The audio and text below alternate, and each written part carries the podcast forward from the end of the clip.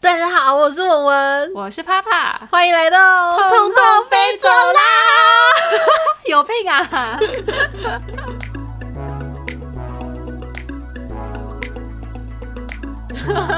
啪啪，干嘛啦？我们这次要聊什么？我们这一次，话说应该是我们上次聊的是什么吧？哦，上次聊的是亲爱的我，其实不那么完美。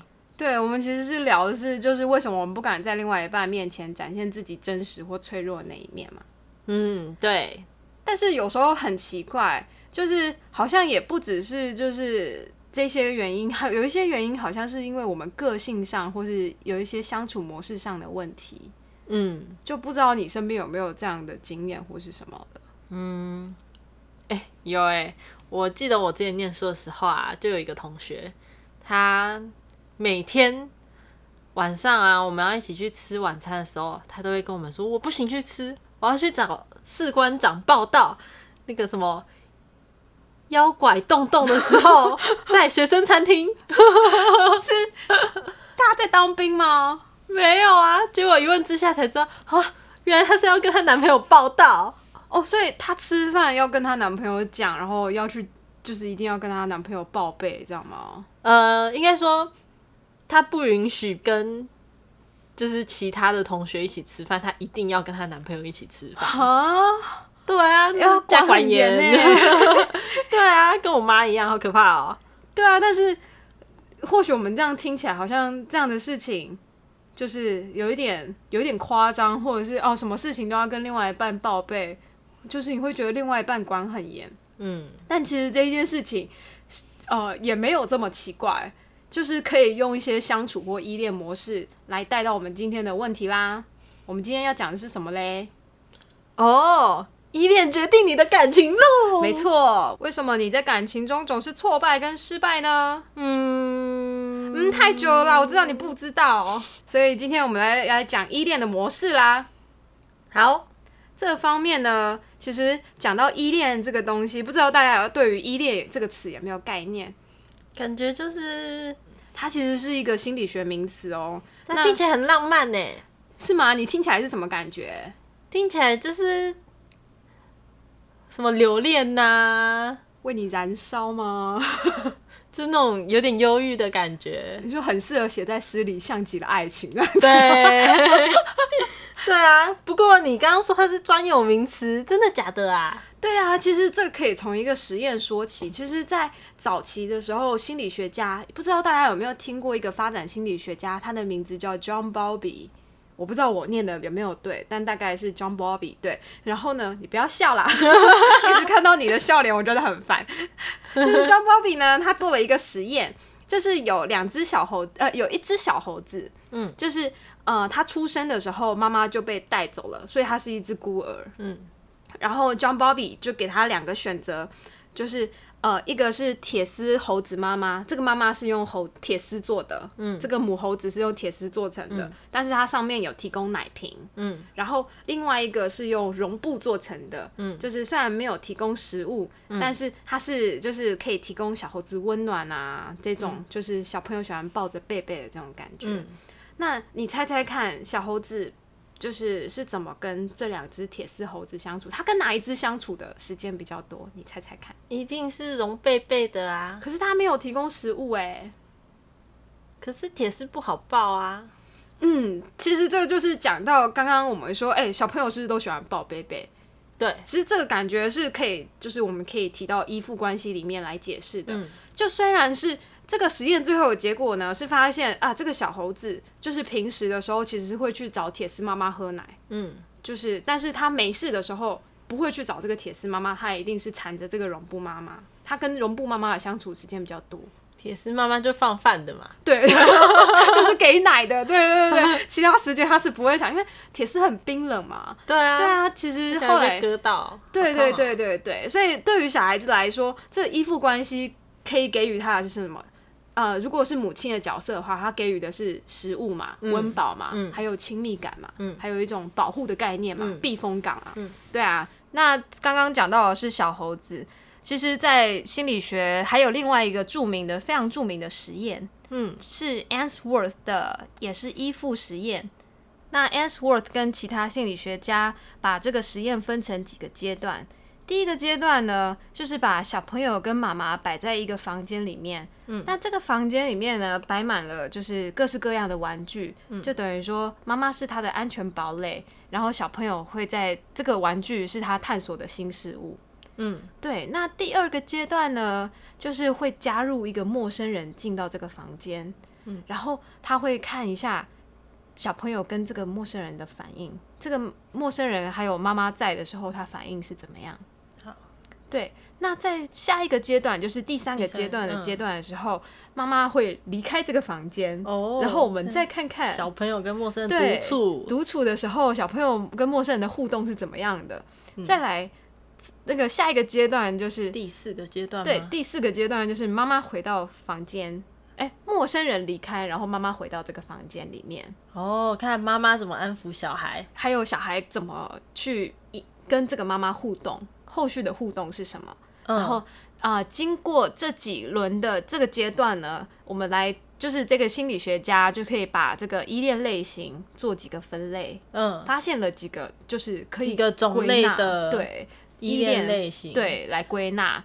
那第一种呢叫做安全型依恋。嗯安全型依恋的时候，刚刚我们讲到第一个阶段，小朋友就是跟妈妈在一起嘛，还有一堆玩具嘛。对，安全型依恋的小朋友在这个阶段跟妈妈做的互动呢，就是跟妈妈可能玩的很开心，嗯，然后呃妈妈在场，因为妈妈等于是一个安全堡垒、避风港的角色，嗯，有妈妈在，他可以去探索这些玩具啊、新事物，很安全。对，对，那刚刚讲到第二个阶段是什么？陌生人进来了了嘛，对对不对？那安全型依恋小朋友可能会有一点点紧张，因为看到陌生人来了，他不知道怎么办嘛。嗯，但是他看到妈妈在场。妈妈可能跟他说：“哎，没关系。”他知道说：“哦哎、妈妈在场。”所以过了不久，他就可以跟陌生人互动起来了。有妈妈在，他就会觉得安心。对，然后也会觉得跟陌生人，因为陌生人等于一个新的事物嘛，对，他会愿意去跟他做探索。嗯，那刚刚说第三个阶段是什么？妈妈，妈妈离开了，对这个对于小朋友应该算是蛮大的刺激吧？对，对，但是安全型依恋小朋友会怎样？他可能妈看到妈妈离开，只剩他跟陌生人，他可能也会哭，也会紧张，但是他可以自自我试图安抚自己。就是他不会让自己处为崩溃的状态，他可能陌生人安抚他，试图安抚他，他会就是慢慢的平静下来，然后他也可能在这个阶段想起啊，妈妈一下下就回来，妈妈不是把我丢掉了，嗯。妈妈只是呃去忙了，嗯。对他等一下就会回来，他心里是有一个安全预设的，嗯。知道说，哎、我的安全堡垒不会离开我，所以我现在是安全的。嗯，对那刚刚说，呃，最后一个阶段是陌生人离开，妈妈回来了，，对，然后呃，安全型的小朋友这时候看到妈妈回来了，会很开心的去拥抱妈妈，对。然后跟妈妈做很亲密的接触，然后小朋友就是可以依偎在妈妈的怀里，接受妈妈的安抚，然后他也会很开心。嗯。其实这就是安全型依恋小朋友。嗯，那这种人嗯。长大之后会有怎样的表现啊？对，那刚刚提到说，呃，依恋模型在幼年的时期的模型会其实跟成年会有非常大的关系。嗯，那安全型依恋的恋人呢，他就会因为等于说等到到了亲密关系的时候，他把另外一半当成妈妈，啊、呃但是不会提供奶水之类的嘛，对这些食物他自己都能提供嘛，所以另外一半等于是他的安全堡垒嘛，对。所以就会等于说，其实成人常常必须经历分离，像是呃，文文你要工作，对。可能你的另外一半就可能哦一整天除了晚上或是早上的时候，其他时间你们都是没有办法直接见到面的，对对，但是你这个时候并不会觉得哦对方不要你了嘛，对，小朋友就不就像刚刚的小朋友不会觉得哦妈妈要把我丢掉了嘛，即使他看不见妈妈，所以对于成人来说，安全型依恋的人对于这一段关系是信任感够的，对即使另外一半他看不见，他也知道哦我跟另外一半是互相相爱的，嗯那就对另外一方有承诺，所以对这段感情是有足够的。嗯，有安全感的。对对对，那这就是安全型依恋的恋人啦。嗯，那第二种类型呢？对，刚刚提到第二种，其实接下来刚刚除了提到安全型依恋之外，其他接接下来我要讲的种类都可以被分为不安全型依恋。哦，对，那再来讲不安全型依恋，那不安全型依恋里面又有分为，嗯，细分为差不多三种。嗯，那其中我们要讲的一种是焦虑型依恋。嗯，那第二种是什么？焦虑型依恋小朋友呢，在刚刚的实验会是什么样的情况？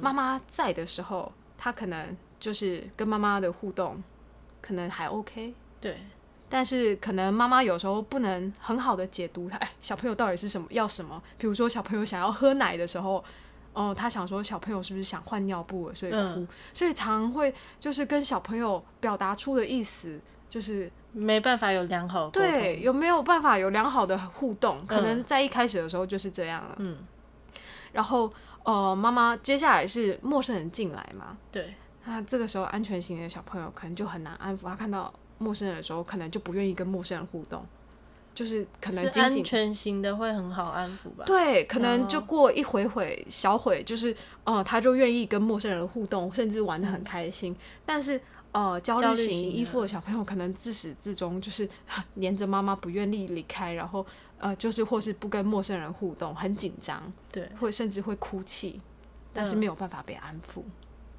是连妈妈都没办法安抚。对他可能妈妈就是连安抚都没有办法安抚，或者安抚下来，他也是不愿意跟陌生人互动，等于说他不愿意去，就算安全堡垒在，他不愿意去探寻新的事物嘛。嗯，嗯，对。哦，好，那到到了第三个阶段嘞，到第三个阶段，刚刚讲到第三个阶段是妈妈离开，然后只剩下他跟只剩陌生下他跟人，陌生人，这时候他就会整个崩溃。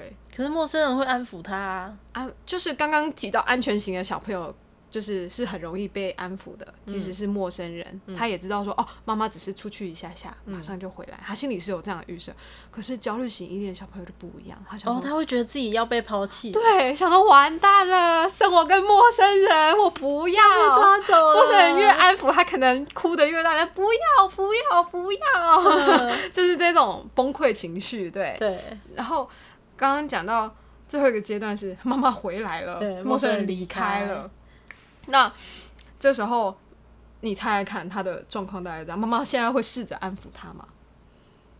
生妈妈气，对他的情况是怎样？妈妈可能说啊，不哭不哭不哭，妈妈回来，他可能就想你为什么为什么刚刚抛弃我？啊，刚刚就可能就是推开妈妈，或是又想，可是又想要妈妈安抚嘛，嗯可是又想要刚刚有一点生气，你为什么离闹开我？别扭对对，闹闹别扭，就没有办法很好的像刚刚安全型的小朋友被安抚下来。对，对，那这就是焦虑型依恋。哦，那他长大了之后会变成怎样的人？你可以猜猜看，你觉得他会是怎样的人？怎样的人？他的不安全感很重吗？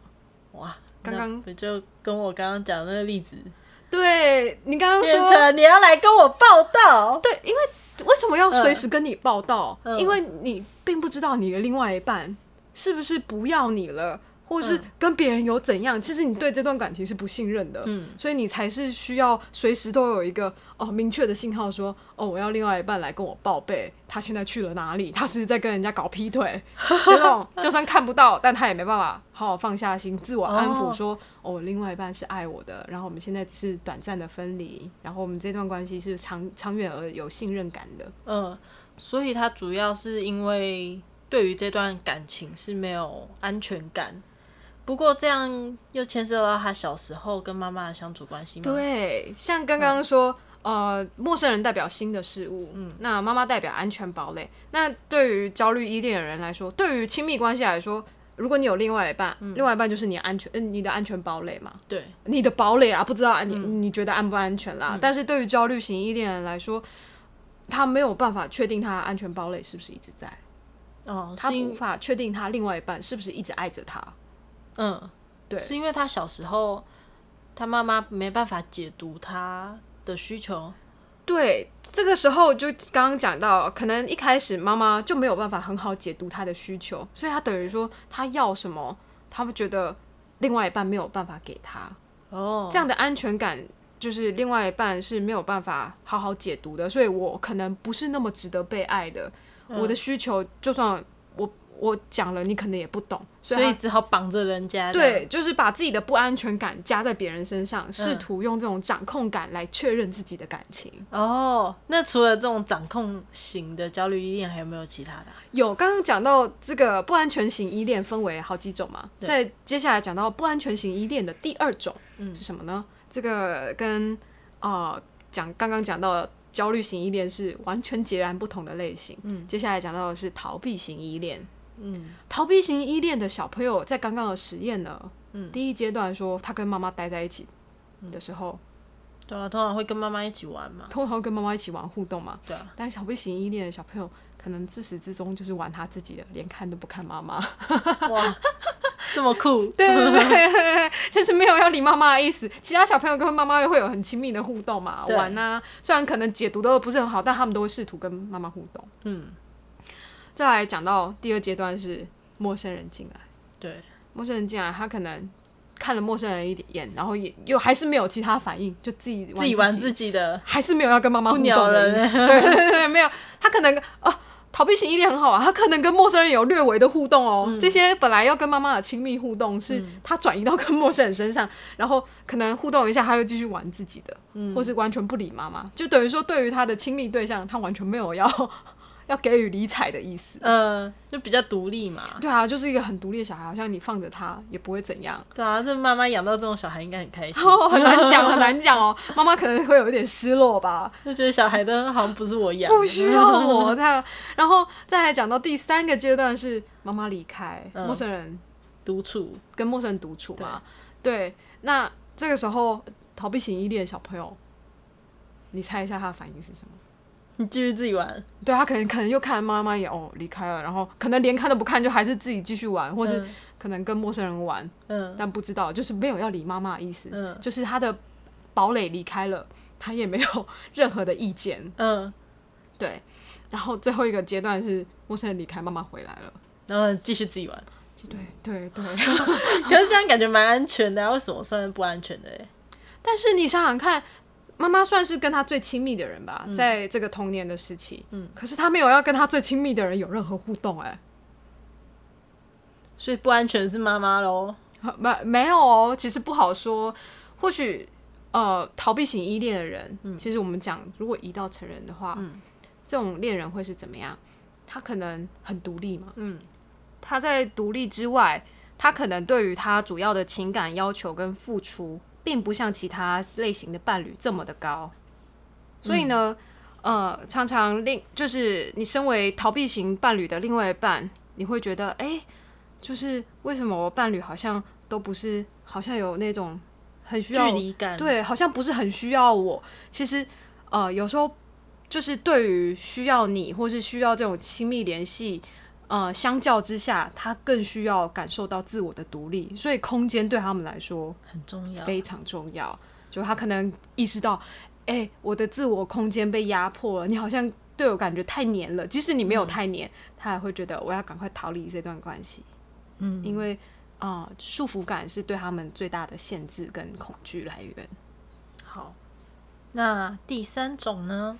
再来来到我们的最后一种，嗯其实最后一种有一些人会把它归到不安全型，我就是把它归到不安全型。嗯那有些人会把它独立出来。其实最后一种的人数是最少的，最后一种叫混乱型依附。嗯，混乱型依附其实它的行为跟呃表现出来的依恋模模模式，其实是相较于其其余几种类型是比较难以理解的。嗯就比如说，呃，在他表现出来的呃模模型没有办法很是正常行为或被解读。那呃，比哦如说，没有一个特定的对他没有一个特定的相处方式，你抓不到他的相处模式。嗯。然后，比如说，在最明显的就是，当妈妈在最后一个阶段进来安抚他的时候，嗯。他会表现出很茫然，嗯。或是呃很矛盾的行为，好像想要妈妈安抚，可是又很呆滞，不知道该怎么回应。对，其实我们说为什么会有这种混乱型依附的小朋友，刚刚说这类型的小朋友是最少的。对，其实混乱型依附最容易发发现在受虐儿、家暴儿的身上。嗯因为呃，他为什么会表现出这种混乱、无法理解的行为呢？他想要有妈妈的关怀，可是又害怕他。对，这个安全堡垒又是同时又是他不安全的最大因素，嗯所以他现在已经很困惑了。我到底是要接近你呢，还是不接近你呢？我接近，我怕我被打，可是我又好想得到爱哦。嗯，听起来其实还蛮可怜的。很是是很可怜的状况。嗯那这样的混乱型的人，在感情成年的感情状态，我们有听过一句话是什么？就如果你曾经是被施暴者，你很有可能成为下一个家暴者。是。那如果你在你的生活中有看过或是辨识出这样类型的人的时候，其实我们觉得最好的建议应该是什么？就是给他关怀跟爱啊。对，除此之外，就是为了就是给他一个比较好的心理安全模式，或是让他习得一个比较好的依附形态的话，其实也可以试着寻求一些心理资源的协助，或许是做做咨商啊，或是去做一些调整，都对他有比较好的帮助。那刚刚有提到说这些不安全型的依恋，都可以再给他们更多的关怀跟爱。不过我们自己如果是这种类型的人，我们可以怎么做调整啊？嗯，其实我们今天也有提供大家一些解法。那提到解法呢，解法一就是你必须正确评估自己是哪一种类型的依恋。对，所以呃，有很多量表可以测试，让你知道说自己是偏向哪一种类型的依恋状态，然后正确的去解读自己的依恋类型跟可能的依恋状态，嗯，才是第一个最好的方法嘛。对。那那知道自己的状况之后，再对自己的行为做评估跟嗯。策略上的改变。对，可能自己明白自己是哪一种类型，就依照那个类型可能做出的反应，或许你必须要了解，然后再做调整。嗯，对，那来到第二点呢？第二点就是因为改变你自己并不够嘛，对，有可能有时候你的另外一半也是很重要对的。被身边的人对你其实是被他影响，有可能你是安全型的啊，但是哎、诶你发现他并不是安全依恋类型的时候呢，那就来到我们的第二点，你必须正确评估伴侣是哪一种类型的。而且要做沟通。对，大量的沟通跟磨合才是最好的相处之道嘛，对对不对？所以在最后来到我们的最后一点，跟教养模式有关。其实刚刚提到这么多，前面两点我们都没有提到，诶，对他可能为什么会造成他的这样的影响嘛？对，其实最大的原因还是跟你早期的教养有关。嗯，所以妈妈对于孩子的教养是非常重要的。如果今天你想要养出一个安全型依恋的孩子，比较有安全感的小孩。对，没错。如果你想要养出这样子的小孩，那我们建议就是你要尽尽量的正确解读小孩发出提出的讯息，讯息。可能他想喝奶的时候，呃，不要帮他换尿布不。要帮他换尿布，就是尽量正确知道说熟悉小孩发出的讯号是怎么样的。如果他需要爱跟安抚的时候，你必须要给他这些；当他不需要的时候，也不要过度的给予，嗯，只会造成他的慌乱跟不知所措。所以，呃，适量跟适当才是最好的教育方式嘛。对。那如果今天真的都不行的话，对，其实我们说有时候两个人在啊、可能两个都是不安全型依恋，或是两人有时候相处起来，我们会不太看不太清楚，遇到瓶颈的时候该到底该怎么办？那就只能寻求智商了吗？就是我们这时候会去，其实有更专业的协助，或许你们需要一个第三者。就是我讲的第三者不是小三，可能是专业人员，嗯哦可能是心理师，可能是咨商师来帮你们，因为很多在做伴侣咨商嘛。或许你们有这样的需求的话，也可以寻求专业的协助。如果这样全部都没有办法嘞，文文，我记得你跟我讲过另外一个很神奇的方法是什么？你讲讲看。诶，听说龙山寺的月老庙好灵啊！好吧，那就祝大家 感情一切顺利喽，乱七八糟的收尾，那就这样喽，拜拜。